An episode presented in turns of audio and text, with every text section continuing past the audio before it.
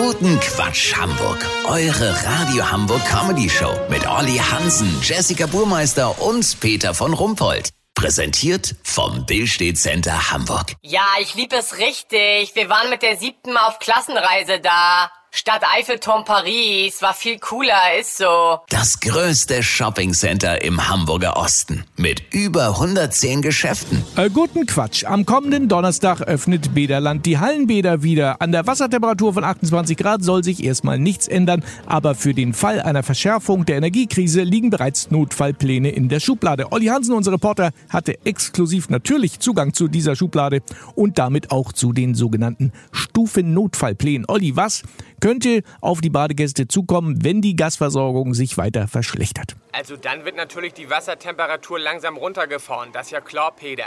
Als erste Aktion, die kein Geld kostet, würde in so einem Fall regelmäßig Wasser aus dem Kinderplanschbecken in das große Schwimmbad gepumpt. Denn die Wassertemperatur ist im Becken für die Jüngsten immer höher als im großen Schwimmerbereich. Ein unbekanntes Phänomen, was man sich dann zunutze machen wird. Sollte das nicht ausreichen, ist es den Badegästen erlaubt, vortemperiertes Wasser am Heißwasserautomaten zu ziehen. Ein Liter Wasser mit 55 Grad wird voraussichtlich 6 Euro kosten. Dazu wird noch mit psychologischen Effekten experimentiert. Äh, was denn für psychologische Effekte? Das ist sehr spannend.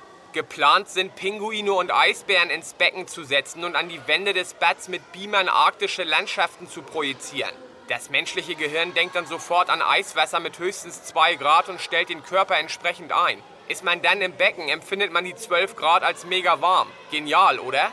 Lass so machen, Peter. Im Kaifu findet heute eine Ernstfallsimulation der allerhöchsten Stufe 6 statt. Bedeutet arschkalter Winter plus Erdgaslieferstopp. Wenn ich weiß, warum man dazu Schlittschuhe statt Badehose mitbringen soll, melde ich mich noch morgen. Habt ihr das exklusiv, okay? Ja, natürlich. Vielen Dank, Olli Hansen. Kurznachrichten mit Jessica Burmeister. Hamburg. Umweltsenator Jens Kerstan verspricht, dass es kein Blackout in der Stadt geben wird.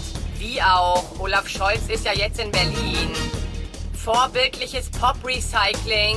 Megastar Elton John verwendet seinen Song Tiny Dancer von 1971 aus Klimaschutzgründen bereits zum zweiten Mal.